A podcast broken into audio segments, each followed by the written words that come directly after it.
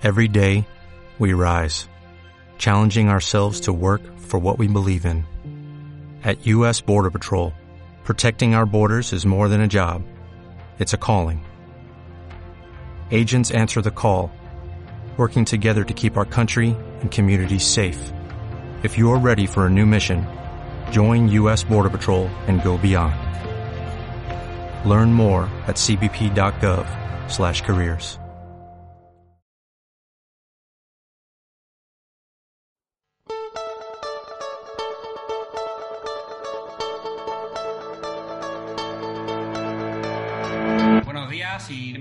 edición de Fatter Talks.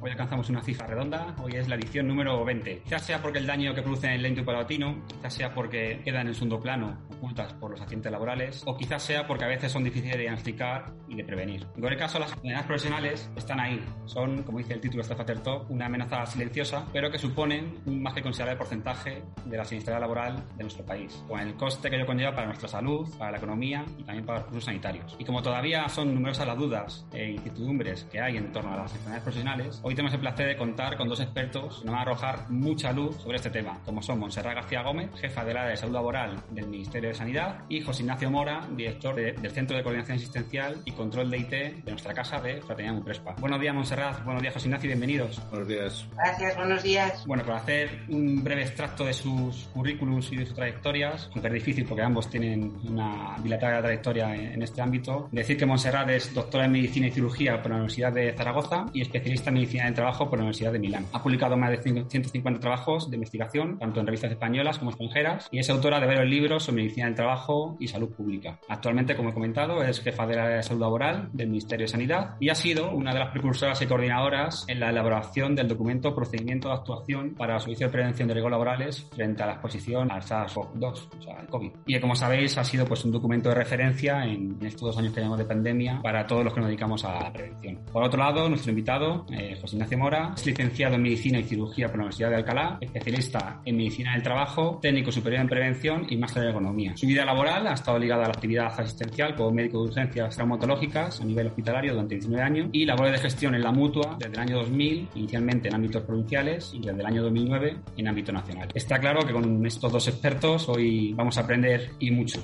Bueno, Monserrat, empezando por el título que hemos dado a este Fater ¿por qué las enfermedades profesionales son una enfermedad silenciosa y qué impacto tienen en la salud de los trabajadores y también en la sociedad en, en general? Sí, gracias, Carlos. Bueno, en primer lugar, esta iniciativa me parece una experiencia extraordinaria. En momentos que no hemos podido reunirnos físicamente, que hagáis estas sesiones y se puedan contrastar y, y intercambiar puntos de vista, problemas que uno tenga en el día a día, me parece extraordinario. Así que os felicito. Por supuesto, pues al lado de la felicitación os agradezco muchísimo que me hayáis invitado. Para mí es un honor y un placer. Os conozco hace mucho, trabajamos y compartimos espacios de trabajo y alguno de ocio cuando se puede. Así que muchas gracias. Entrando mm, al tema, que para mí es, es muy grato que lo abordéis porque yo llevo toda la vida dedicándome a este tema de la enfermedad profesional y al principio me acuerdo como muy aisladamente, no éramos tantos los que nos preocupábamos por las enfermedades. El accidente de trabajo es tan impactante y requiere tanto esfuerzo y tanto trabajo que ocupó muchos esfuerzos de muchas organizaciones y de toda la sociedad,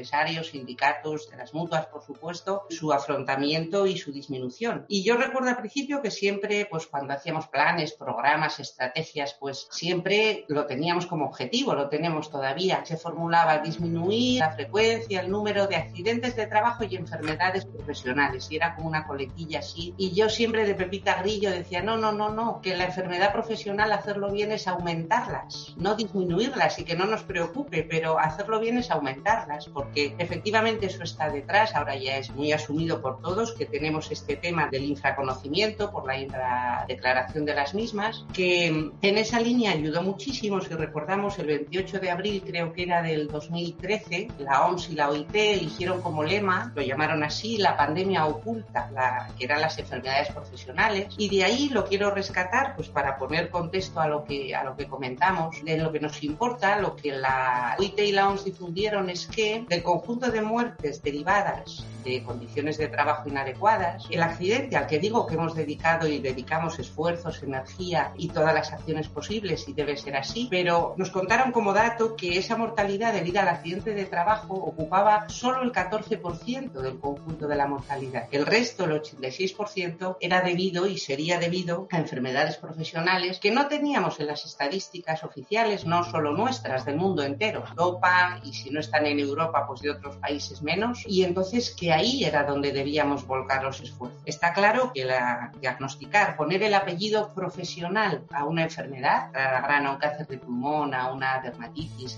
es complicado, es un problema científica y médicamente complejo. Y como tal, pues ahí vemos este escaso reflejo en las estadísticas oficiales, pero hay muchos estudios, mucha evidencia en sectores, en países, en centros de trabajo que nos hablan de esas otras ocultas, como bien habéis elegido como lema. Que estén ocultas, ¿qué significa? Pues claro, no es que desaparezcan, que no las tengamos en la estadística, están ahí, están afectando a las personas que irán a los sistemas de salud a ser tratadas, a ser... y ahí encontrarán una atención sanitaria extraordinaria, pero que no lo asociemos al trabajo nos va a impedir lo vital para aquello que trabajamos los que hoy estamos reunidos en este Tractor Talk, que es planificar su prevención, hacer planes, programas para prevenirlas, para evitar que sigan sucediendo. El primer paso para hacer eso es conocerlas, es que conozcamos dónde, en qué sectores, a qué trabajadores afectan, en qué lugares de trabajo y qué cosas hay que cambiar para, para evitarlas. Y es que esa es la primera lección de la prevención de riesgos laborales, que todo daño conocido podemos evitarlo con un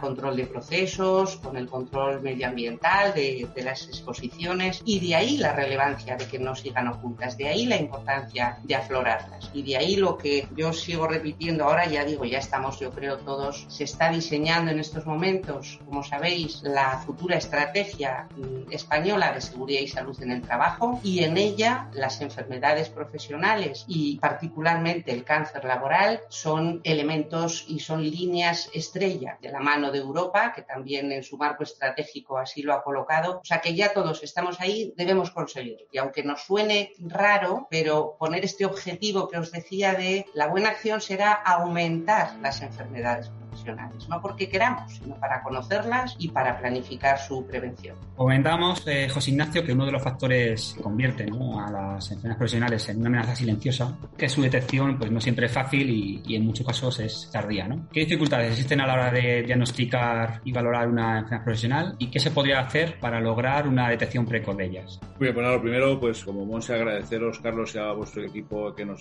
que me hayáis convocado a esta reunión, sobre todo por tener el honor de compartir con Monse esta charla con, con este grupo de gente tan, tan importante y tan variado. Pero efectivamente, la enfermedad personal es, siempre esa situación que históricamente o que hay una leyenda urbana de esa omisión y de ese afán de esconder, ¿no? Y quizás ese afán de esconder lo que origina es que el, el, problema no salga a la luz y no, y no seamos capaces de detectar y de, y de encontrarlo. Y, hay varias dificultades, hay varios temas que dificultan el hecho de que una enfermedad personal pues eh, sea difícilmente puesta encima de, de, la mesa. Varias de ellas las ha comentado ya Monse. Por ejemplo, pues el tema del accidente de trabajo, pues lógicamente distorsiona mucho ese diagnóstico de enfermedad personal, primero por el volumen, estamos hablando de que el año pasado, por ejemplo, pues hubo más de medio millón de accidentes de trabajo con baja en nuestro país y sin embargo solo ha habido, solo hubo unas veintitantas mil enfermedades profesionales diagnosticadas, ¿no? Con lo cual eso quiere decir que el accidente de trabajo oculta o cubre muchas veces esa, esa enfermedad personal que existe y que, y que aparece, ¿no? Luego la enfermedad personal pues tiene muchos requisitos, o sea, el accidente de trabajo pues al final si cumple el artículo 156, en función ya de que si es un agravamiento, no es un agravamiento, lo que fuera fuese, pero todo aquello que es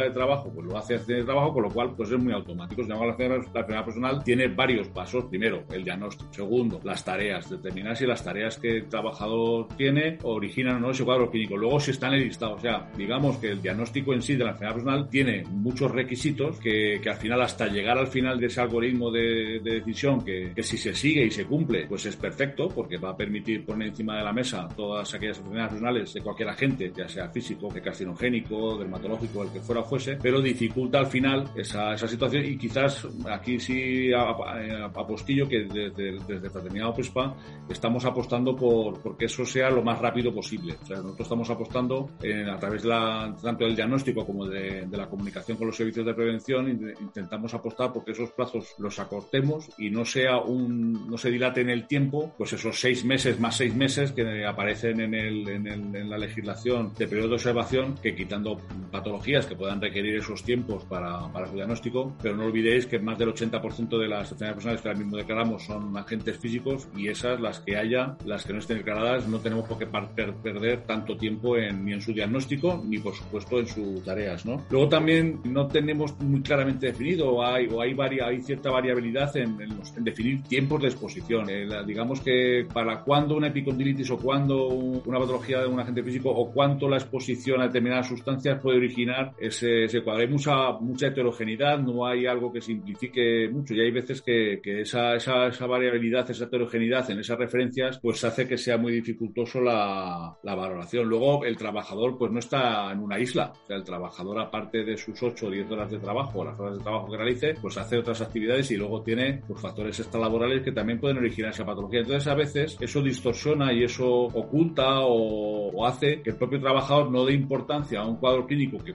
que está relacionado con el trabajo porque piensa que está relacionado por, por otra actividad que tenga fuera de su vida laboral. Eso también lo dificulta. Luego también, otro tema que también es dificultoso es eh, la, la, el tema de la, de la, notificación electrónica, cómo se está gestionando por las comunidades autónomas. Cada comunidad autónoma ha elegido un sistema con un procedimiento, unos criterios, unos lo tienen automatizado, otros no. Entonces, todo eso al final origina esa dificultad para poner encima de la mesa las, las enfermedades personales que vayan apareciendo en, nuestro, en nuestro medio. ¿no? Quizás como primera, como idea general que pueda ayudarnos a, aparte de estas dificultades, y quería en la línea de la, de la segunda pregunta que me has hecho, nosotros estamos apostando y estamos insistiendo a nuestros servicios médicos que tengan encima de la mesa o en el ordenador, en función de si son analógicos o digitales, ya sabéis esto cómo va, pues la guía de ayudas para la evaluación de las enfermedades personales que tiene, que tiene el INS publicado en su cuarta edición. Es un documento que ha conseguido desde el punto de vista aunar muchas de estas dificultades que he planteado, que además es muy, es muy amplio porque abarca pues, prácticamente todas aquellas situaciones que podemos encontrarnos y que si aplicamos esos criterios o esas necesidades en base a este documento, pues lo cierto es que eso va, a los médicos de fraternidad en particular nos facilita mucho el poner encima de la mesa aquellas enfermedades profesionales que lo son, unidos siempre con, la, con las tareas que, los servicios de prevención de la empresa o los servicios de, en función del tamaño de la empresa, como estén organizados, nos trasladen de las tareas que tienen trabajado. Por lo más fácil es ver si está en el listado. ¿no? Muchas veces, Monse, el, el, sistema preventivo de las empresas se centra casi en exclusiva en prevenir los accidentes laborales, ¿no? Y parece que siempre se dejan las enfermedades profesionales, pues bueno, en un segundo plano y bueno, y no perteneces a un determinado sector de actividad, pues parece que está como exento, ¿no? ¿Por qué se da esta circunstancia, no? ¿Y cuál debe ser el papel de los servicios de prevención, bien sea ajenos o propios cuando proceda, para prevenir la aparición de una EP en la empresa? Y si me permites, voy a unir hasta para seguir abundando cosas que son más de la anterior pregunta, pero que yo creo que tenemos que, que intentar hoy dejar bien claro y transmitir. Poner ese apellido profesional a una enfermedad, tenemos que ser muy conscientes que empieza con un diagnóstico, con un acto médico ante un daño en un trabajador o trabajadora y quiero remarcar la dificultad científica y médica de hacer eso, pero que es ahí donde debe estar el esfuerzo. Me voy a explicar. Unimos y es inevitable el accidente de trabajo, la enfermedad, porque son los dos grandes bloques de daños derivados del trabajo. El accidente es inmediato, sucede ahí, muchos ojos lo ven, muchas personas van a asociar esa causa, ese probable motivo, aunque luego nos cueste, pero se ha dado ahí, sucede y lo podemos asociar a ese daño que estamos viendo a la persona. Luego estoy simplificando, pero esta es una entrada potente para su reconocimiento, su abordaje. La enfermedad en general, y decía José Ignacio, como este más del 80%, el 86% concretamente, de enfermedades profesionales son por trastornos musculoesqueléticos. Reconocemos esas porque tienen esa relación, entre comillas, cercana a una posible causa laboral, pero que sería como lo fácil, que estamos identificando lo fácil, lo que tiene este carácter como de agudo, de, de cercanía a la causa. Pero la mayor parte de enfermedades que ahora nos, nos suceden en, en países occidentales como el nuestro son las crónicas, son el cáncer, la respiratoria, comillas, son enfermedades crónicas que tienen eso tan complejo en medicina que es el periodo de latencia y que para unir con una exposición profesional, pues si han pasado unos días, unos meses, como puede ser una tendinitis, eh, es fácil en ese diagnóstico, en ese estudio que va a hacer el sanitario, el médico, la médica, es fácil, entre comillas, decir, ah, pues es que haces este movimiento repetido, es que haces esta manipulación de carga, es que tienes esta postura. En otras enfermedades, pero insisto, que son las prevalentes en nuestras sociedades, los cánceres, la respiratoria, las cardiovasculares, seguramente van a, van a transcurrir años desde posibles exposiciones, origen de ese daño, unidas además a otros factores de riesgo ya también personales o de la vida cotidiana, van a provocar esa enfermedad. Cuando transcurren años, en el caso del amianto pueden ser hasta 40 o 50 años, igual esa persona trabajadora igual ya no tiene relación laboral o si está en una empresa no está ahí la exposición al amianto, sino que era en una anterior. O sea que hay una dificultad científica médica mmm, importante para poner el apellido profesional. Pero yo quiero que nos quede claro y lanzar hoy el mensaje y decías, ¿y qué pueden hacer los servicios de prevención? Pues por supuesto los servicios de prevención si lo conociéramos como equipo, prevenir, cuidar esos puestos de trabajo, pero pensando en enfermedad profesional, me dirigiría a los sanitarios de los servicios de prevención y les recomendaría persistir, investigar, detenerse. Tenemos, como José Ignacio decía y todos conocemos, un listado. Es un listado que hemos utilizado siempre como cerrado, no lo es. La lista el epígrafe de la lista de actividades se, denomina principales actividades capaces de producir esa enfermedad del listado, de la columna primera. Si una enfermedad yo la veo en otra actividad que no está en el listado, Ahí entra lo que José Ignacio comentaba de la rigidez de sistemas informáticos, de que yo tenga fácil o no la declaración, la ubicación, pero no debería impedir que se reconociera. Y de hecho, como sabemos, un trabajador puede iniciar expediente, un sanitario del sistema público que lo vea y ya se encontrará forma de ubicar esa. Pero se puede reconocer. Incluso, sabéis, en, el apartado de accidente de trabajo existe la posibilidad para una enfermedad que ni está en el listado, pero si demuestras y argumentas la relación con el trabajo, solicitar también el reconocimiento tiene, como José Ignacio decía y tiene razón, todos esos obstáculos, ese trabajo extra de argumentar, de investigar, de persistir en, en, buscar el origen profesional. Y por eso yo siempre doy alguna clase a los futuros especialistas en medicina del trabajo. Es casi, es lo que les digo, si solo me escucháis esto y solo os quedáis con que no os paréis el primer día. Sé que tenemos poco tiempo, que trabajamos deprisa, pero haced vuestro trabajo a fondo. Id a fondo de eso que estáis sabiendo, de ese cáncer de pulmón de ese problema respiratorio, ese asma, esa EPOC, id a fondo preguntando en qué trabaja esa persona, dónde ha trabajado. Es complejo, no es fácil, no es como, entre comillas, fácil, digo, lo del accidente. Requiere bastante más esfuerzo y trabajo, pero es el único camino. Solo una cosita para que veamos hasta qué punto, bueno, y luego concienciarnos todos con ello, pero hasta qué punto tiene esto relevancia. Cuando se aprobó la ley de prevención de riesgos laborales, en el 95, si recordáis, tuvo 10 años previos, 10 años de debate social, de organizaciones, sindicatos empresarios y en el Parlamento estuvo un año también de debate en los partidos, etc. Ahí se habló muchas veces, repetidas veces, de esta cuestión de que las enfermedades profesionales, que teníamos pocas, que había que aflorarlas, que tal, que tal. El haber estado 10 años hablando de eso provocó que el siguiente año, por entonces había como reconocidas como 4.000 al año más o menos al año siguiente fueron 8.000, al tercer año se triplicaron, al cuarto se cuatriplicaron. Eso no es porque de repente fuéramos o tuviésemos condiciones de trabajo el doble de peor, el triple, no. El debate, el conocimiento, el pensar en ello provocó este afloramiento que subió hasta el del orden, un año recuerdo récord de 36.000 reconocidas al año. Eso luego volvió a bajar. Ahora estamos como en una meseta, sabéis, se creó Panotrats justo para reconocer esas otras enfermedades que aunque están capítulo de accidente ya han estado ahí históricamente, pero también son enfermedades. Se habilitó esto del anexo 2 que comentábamos para favorecer, para llevar este mensaje de que si tú unes trabajo y enfermedad, envíamelo a mí, seguridad social, lo voy a estudiar y, te lo voy a reconocer.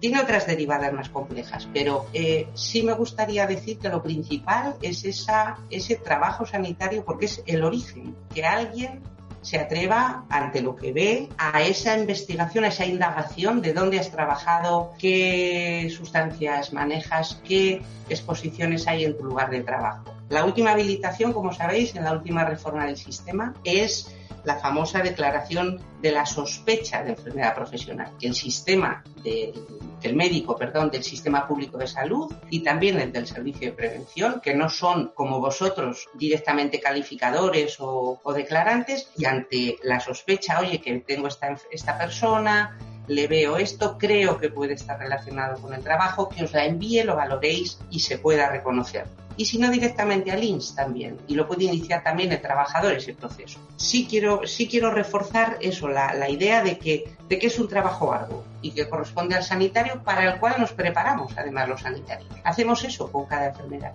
Pensar antes de llegar al diagnóstico y pensar a qué puede ser debido, porque pensando a qué puede ser debido estamos en el camino de, evitarlo. Los servicios de prevención, además de este aspecto sanitario concreto que digo del diagnóstico, hay algo también que todos conocemos. Trabajar alrededor del daño, lo hemos dicho así muchas veces, pues es que hemos fracasado en la prevención, por resumir lo digo. Es que sabemos hoy tanto también de exposiciones y daños que el servicio de prevención, su principal cometido es evitar esas exposiciones. Y si no se pueden evitar, controlar y ese sería el trabajo mm, primario, básico, el FETEN-FETEN. Si yo conozco, evalúo, controlo factores de riesgo, origen de daño, pues ya voy a evitar el daño. Pero el paso ese de si se produce el daño, que no ir a lo fácil, persistir, trabajar, ahondar en, buscar el origen, ese me parece básico. A ese le tenemos que dar una vuelta. Yo creo, se está volviendo a hablar bastante alrededor de la estrategia que estamos diseñando, ya os digo. Y, este aspecto, y fundamentalmente el cáncer, ah, por ejemplo, sabéis que en la última reforma del sistema se añadió precisamente ese grupo 6 en la lista, que estaba antes subsumido en un grupo de enfermedades sistemáticas, se separó para poner el epígrafe enfermedades profesionales causadas por agentes carcinógenos, justo porque el reconocimiento de cáncer en nuestro país era absolutamente irrelevante. Había uno, dos, diez al año reconocidos. Poner el epígrafe supuso otra vez lo mismo que con todas las enfermedades, aumentarlos, aumentar el reconocimiento. Cierto que todavía muy poco, cierto que la mayoría todavía solo por amianto hay muchos más agentes carcinógenos. Pero el camino es ese, hablar de ello, decir, existen, las tenemos que encontrar, hay que hacer el esfuerzo de aflorarlas. Bueno, tras un, tras un periodo en el que las enfermedades profesionales parecía que iban decreciendo, en los últimos 5 o 6 años, pues la tendencia ha sido ligeramente creciente, ¿no? aumentando cada año un poquito. Pues Ignacio, ¿esto es porque antes se conseguían detectar menos EPs que ahora sí se, sí se logran detectar? ¿O es que realmente hay riesgos que se nos están escapando, que no estamos teniendo en cuenta, que no están siendo controlados y por lo tanto está teniendo un impacto directo en la salud de los trabajadores en forma de EP? Y luego también otra preguntita, ¿en qué caso suele actuar la, la inspección de trabajo? Yo quizás iría, insistiría sobre todo en un tema que ha comentado Monse en relación con la dificultad diagnóstica. Quizás ahí en, las mutuas tenemos la, capacidad y la posibilidad de poder diagnosticar, sobre todo diagnosticar, que quizás es el principal caballo de batalla que tenemos con la enfermedad personal, porque luego el tratamiento eso es otra cosa. Luego ya el tratamiento, pues dependiendo de la, patología que sea, pues ya veremos a ver cómo se trata, ¿no? Pero quizás la dificultad para el afloramiento de estas enfermedades personales viene relacionado fundamentalmente primero con, la, con el diagnóstico y con la dificultad diagnóstica, como comentaba Monse, las osteomusculares y más el campo de la mutua, pues las manejamos y efectivamente yo ahí no necesito prácticamente nunca utilizar ningún periodo de observación para diagnosticar ningún agente físico, ya no solo pensando en la traumatología, sino en la sordera, en fin, hay una serie de patologías que, que el mundo mutua pues lo resolvemos bastante bien y no necesitamos, efectivamente está el, mundo tanto relacionado con el agente físico, el agente biológico, los agentes químicos, el tema carcinógeno que efectivamente requiere pues, una parte diagnóstica que, que, puede ser compleja. Entonces yo pienso que ahí las mutuas es donde podemos aportar a este, este aumento de esa, de esa declaración de las enfermedades personales que sean y las que no sean, pues no son, pero las que sean, que efectivamente las existen. Yo pienso que hay, unido a, la labor que esos servicios de prevención tienen que hacer de, detectar los, los, riesgos, de detectar qué sustancias o, qué, o a qué exposiciones o qué situaciones son las que pueden originar los cuadros clínicos que sean, nosotros sí podemos como mutuas aportar esa, rapidez o esa, esa MDT diagnóstica, pues nosotros tenemos capacidad de hacer esos diagnósticos con cierta rapidez. Nosotros, por suerte, no tenemos la carga asistencial que tiene el Servicio Público de Salud, con lo cual nosotros no tenemos listas de espera y podemos aplicar tanto recursos propios como aquellos que podemos tener concertados pues en el diagnóstico de las enfermedades personales. Entonces, yo pienso que en las mutuas tenemos que, que, poner nuestro granito de arena en esta ecuación de diagnóstico, tareas y listado o, legalidad, tenemos que poner nuestro, nuestro granito de arena y Fraternidad intenta estar en esa línea en relación con el diagnóstico. Nosotros para realizar pues, desde cualquier prueba de imagen o lo que fuera, pues nosotros tenemos capacidad tanto de realización como de interconsultar con especialidades, porque son las tenemos nosotros, las tenemos concertadas y ahí nosotros podemos acelerar ese punto de velocidad que, como comentábamos antes, dificultaba muchas veces ese diagnóstico de, de enfermedad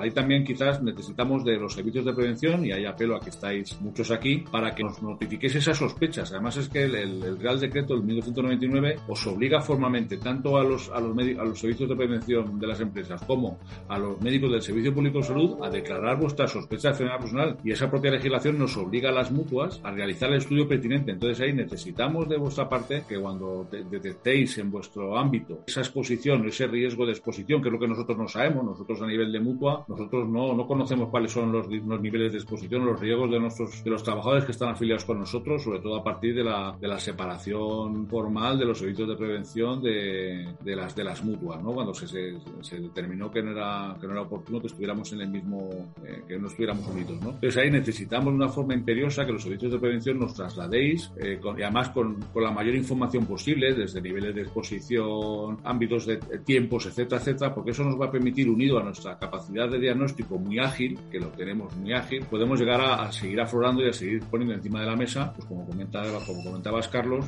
estas enfermedades personales que, que están ahí y que, y que tenemos que, que, aflorar para evitar que sucedan, porque al final no olvidemos que al final estamos hablando de la salud de nuestra población. al final la, la, esta, la tendencia que tenemos ahora en relación con la medicina de las 5 P's, pues la parte poblacional, pues es, es, es trascendente y no, y no pensemos que porque sea la población tenemos que separarla del mundo laboral. Todo eso tiene que ir de la, de la misma manera porque nuestros trabajadores forman parte de la población general. ¿no? Entonces, detectar cuáles son los factores de riesgo o detectar por qué se produce una patología grave, pues es importante porque podemos evitar que se vuelva a, a producir. Y ahí es donde también los servicios de lógicamente, en su labor de evitar esos riesgos, pues tienen también su papel. Con lo cual, es muy importante que los servicios de prevención sean conscientes de esa necesidad que tenemos de que se nos traslade de forma clara y perfectamente argumentada, como se hace casi siempre, con los datos necesarios para que las mutuas, a partir del estudio que nosotros podemos hacer clínico de esos pacientes, podamos llegar a una decisión final en relación con la existencia no de la enfermedad personal que corresponda. Y yo pienso que esa es la línea en la que tenemos que, que trabajar para entre todos mejorar la salud de nuestros trabajadores, que al final es el objetivo final que tenemos que tener todos los organismos que trabajamos, tanto la seguridad social como los que colaboramos con la seguridad social, como somos las, las mutuas, todos aquellos organismos, organizaciones que están en esa línea. ¿no? Y luego, en cuanto a la segunda pregunta, que es el tema de la de trabajo, bueno, la inspección de trabajo recibe comunicación tanto a través de CEPROS, que es el sistema de comunicación de la seguridad social con la enfermedad personal, como del PANOTRAS, de las de, luego comentar brevemente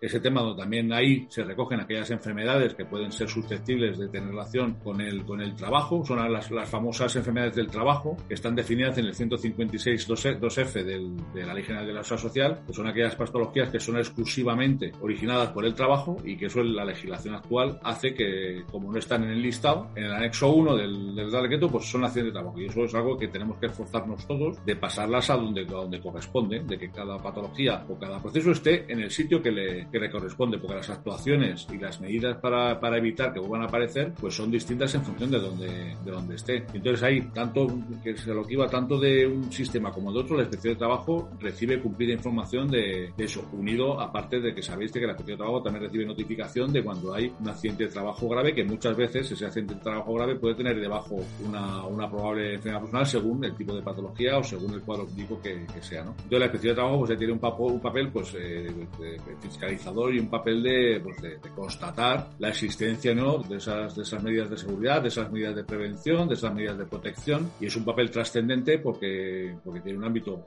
totalmente transversal y aporta muchísima información de, de, cómo están las cosas dentro de las empresas. Yo pienso que nos aportan ese valor de, de, de, ver cuando las cosas se hacen bien, pues por la general las cosas no pasan, no hay ningún problema y cuando las cosas se hacen mal o se pueden hacer mejor, pues las posibilidades de que las cosas sean más factibles y que no originen tanta clínica, pues están encima de, la mesa, ¿no? Pero quizás como, como un poco corolario de lo que estamos hablando, yo pienso que el hecho de que últimamente estemos a, aumentando esa, esa declaración va ligado a esa notificación de esas sospechas tanto del Servicio Público de Salud como de los servicios de prevención. También, como comentábamos, los trabajadores tienen todo el derecho a trasladarnos directamente, tanto las mutuas como al INS, esas sospechas de, de personal. Entonces, quizás ahí aplaudo y insisto en que es importante que se nos hagan estas, se nos notifiquen estas sospechas con la máxima información posible, porque esa máxima información posible nos va a ayudar a la mutua a, diagnosticar y a declarar de una forma rápida las, estas sospechas de, o esta confirmación de las sospechas de enfermedad personal, pues nosotros podemos aportar a, este, a esta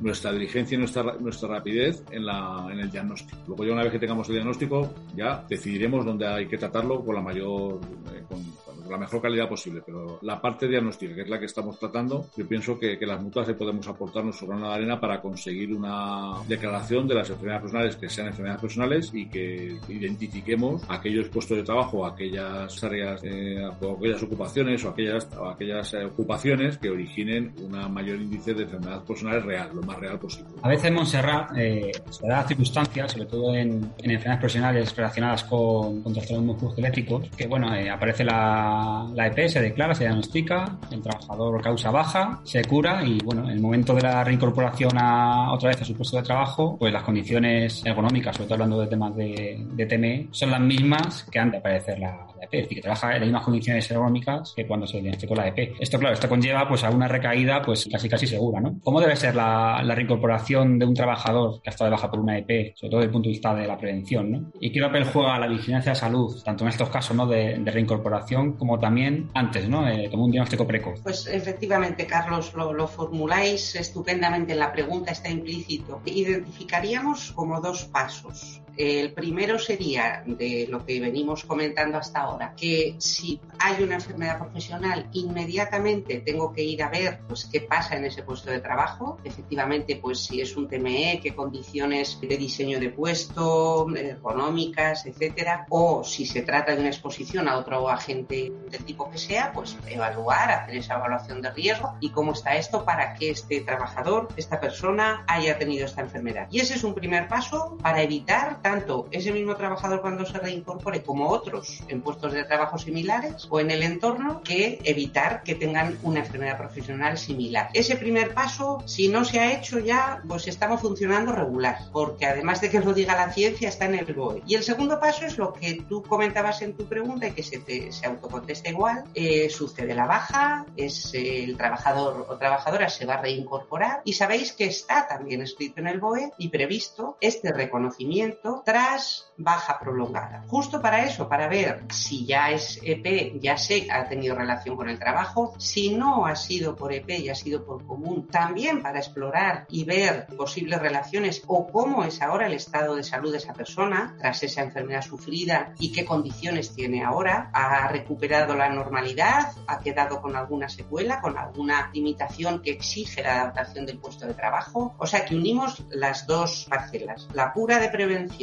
si es EP en el sentido de debo evaluar ese puesto que ha sido origen de una enfermedad profesional y si es común que incluso sin ser EP tengo que conocer el nuevo estado de salud de esta persona y ver si se requieren adaptaciones de puesto ulteriores y eso está previsto en la ley ese tipo de reconocimiento. Cierto que luego pues eso la casuística en la realidad es compleja y esto que es tan coherente pues en la práctica puede verse dificultado por múltiples cuestiones. Los recursos del servicio de prevención no están ahí, no tengo la informatización que me permite el convocar en el tiempo y forma a estas personas trabajadoras. La práctica luego puede ser y sabemos que es muy variada, pero desde luego la pauta de actuación está en el BOE, que además, yo siempre lo digo, la ley de prevención y el reglamento de servicios de prevención tienen una jerarquía, unos controles preventivos que derivan de lo que ha ido diciendo la ciencia, o sea, son de una coherencia extraordinaria. Bueno, una de las grandes cuestiones ¿no? que establece el Real Decreto 1299 barra 2006, que es el que habla sobre, sobre enfermedades profesionales, es el famoso cuadro de enfermedades profesionales recogidas en su anexo 1. Sin embargo, hay otro anexo, que es el, que es el 2, el que ya también eh, mencionado, en el que también se incluyen otro tipo de enfermedades cuyo origen se sospecha que podría ser profesional. ¿no? Cuéntanos, José Ignacio, ¿qué diferencias hay entre ambos anexos y qué implicaciones tiene cada uno? Y si crees que próximamente se incluirá alguna nueva enfermedad eh, como enfermedad profesional eh, en ese anexo 1.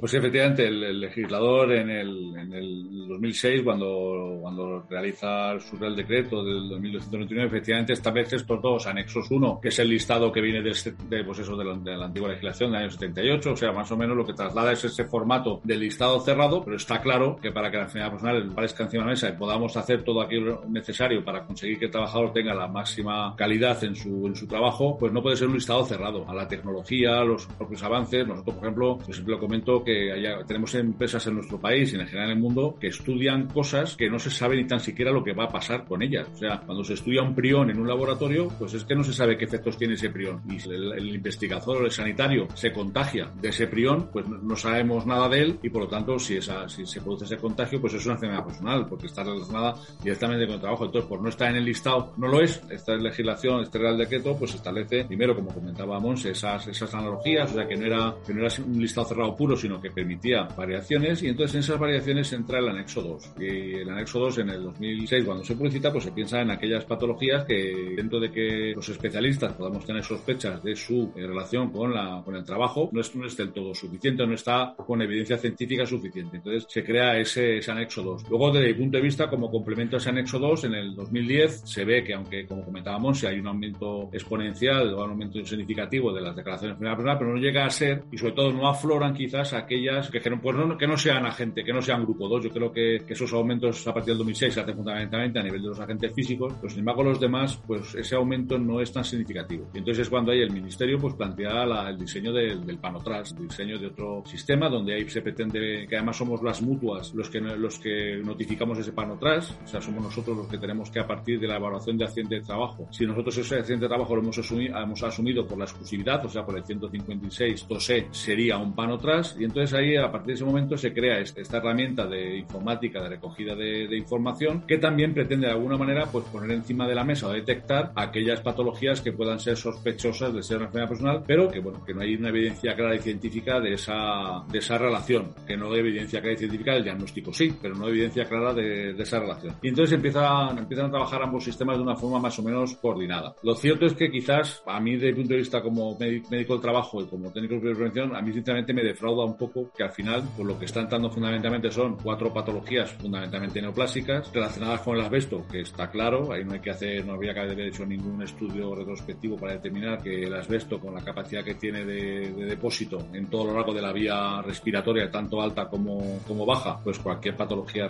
neoplásica pues puede tener relación con el asbesto, el tema del sílice y al final eso, en eso fundamentalmente es lo que ahora mismo ese anexo 2 y esta panotas pues está sirviendo y no, no estamos dando quizás ese salto cualitativo de poner encima de la mesa esas, evidencias y, esas, esos análisis. Y quizás ese es un poco el reto que tenemos entre, entre todos, tanto mutuas, como os comentaba antes, para gestionar diligentemente aquellas sospechas que se nos hagan llegar por los servicios públicos de salud, por los servicios de prevención o incluso por el propio, por el propio paciente que tiene todo el derecho del mundo a acudir a nuestros, a nuestros servicios para que le valoremos una patología que presenta, que presenta que el paciente puede tener indicios o sospechas o bueno, o, o cualquier, o cualquier indicación de, de, esa laboralidad. Entonces ahí es muy importante que desde el punto de vista de la de prevención, pues detectemos y dejemos claro y de, definamos clarísimamente cuáles aquellas situaciones de exposición y no nos quedemos solo en las recientes, no nos quedemos en las exposiciones de los, como comentábamos, del, del año, de los seis meses, sino que, que, vayamos más hacia atrás y, por ejemplo, pues con el caso del asbesto, pues por ejemplo ha habido empresas que, que han funcionado muy bien y que han mantenido durante casi 50 años, que además es lo que la ley obligaba por otra parte, y que esas empresas, que además algunas de ellas están afiliadas con nosotros, pues han permitido realizar una prevención adecuada, una detección adecuada y tienen perfectamente documentado cuáles han sido sus pasos y otras empresas que han estado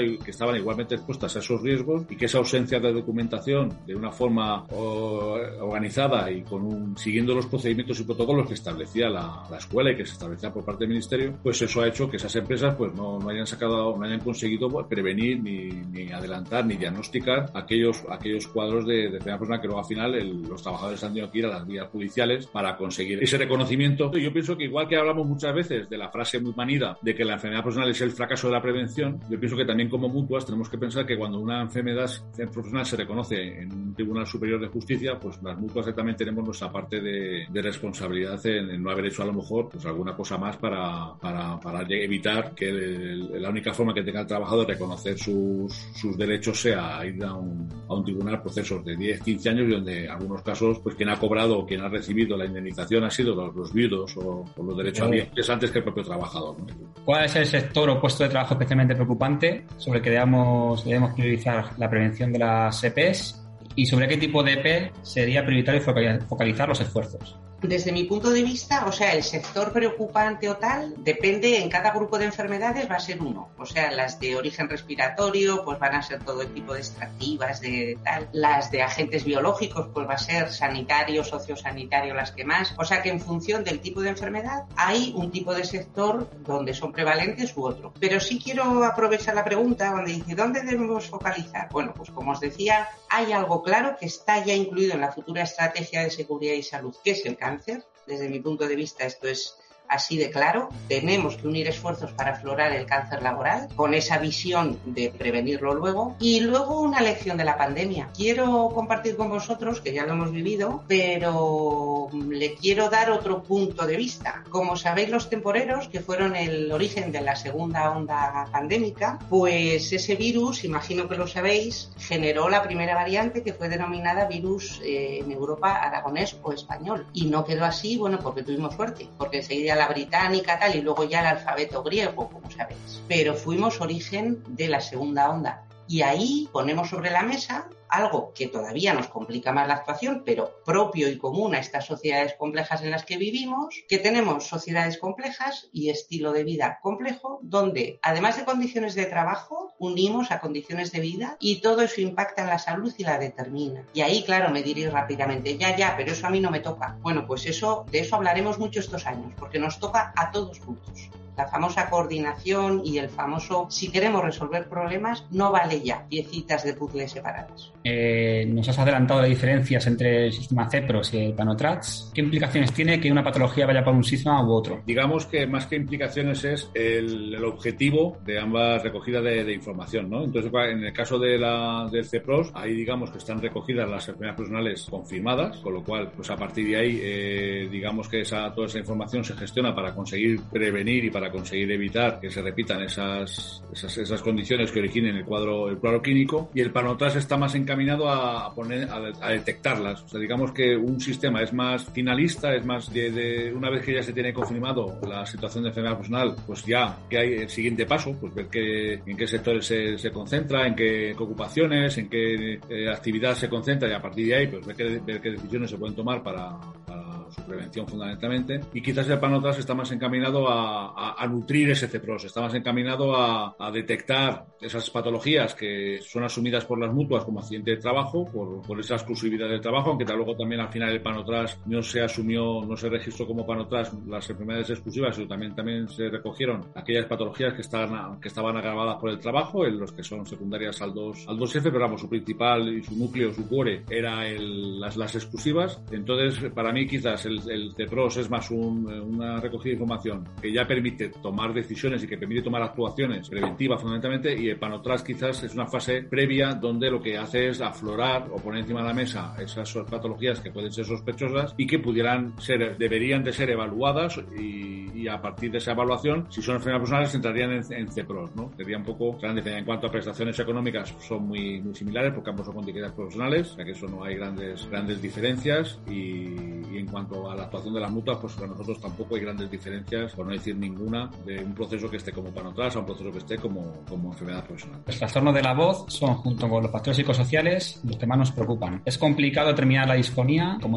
como EP, dado que hay otras muchas horas del día que no controlamos y las que se utiliza la voz. La pregunta es, ¿cómo aconsejáis que inicie la gestión preventiva, identificación, formación, vigilancia de salud? Me encanta esta pregunta y, y, animo a que la escuche todo el mundo. Ahí es difícil porque hay menos implantación de servicios de prevención y menos conocimiento, pero el primer paso es ese, dirigirse al servicio de prevención y precisa, precisamente además para esa pregunta tan global, todas las condiciones, las condiciones de trabajo, los horarios, la vigilancia de la salud, el seguimiento. Eh, en la pandemia hemos visto que el sector educativo, porque desde el principio dijimos quién tiene que hacer cosas y, seguir, aplicar las medidas y recomendaciones frente a la COVID, pues el servicio de prevención. Y yo recuerdo esas primeras reuniones, quién, cómo, qué. Eso también espero que sirva para que ahí también son personas trabajadoras igual, tienen que tener un servicio de prevención detrás que haga toda esa tarea preventiva. Y por supuesto, para aspectos específicos como lo psicosocial o lo de la voz, aprovecho para decir que en Panotrats se están recogiendo eh, trastornos mentales también, hay pocos, pero sin estar en lista, sin estar, aún estamos reconociendo, ese es otro de los retos de, la futura estrategia y de estos años, que sabéis que es en lo que ya estamos trabajando todos también. Conseguir esta, esta asociación que ahí va a ser más compleja, porque no es solo el trabajo, sino la vida, pero que tendremos que resolver. La dificultad no puede, no puede justificar que lo pasemos por alto y que no nos dediquemos a cómo resolverlo. Bueno, pues llegamos ya, ya al final. Muchas gracias, José Ignacio, muchas gracias, Montserrat, por vuestras explicaciones tan claras y sobre todo por arrojar tanta luz en, en un tema que, sobre el que hay muchas dudas, mucha incertidumbre y nosotros hoy con vuestra exposición habéis aclarado bastante todo esto. Muchas gracias a los dos.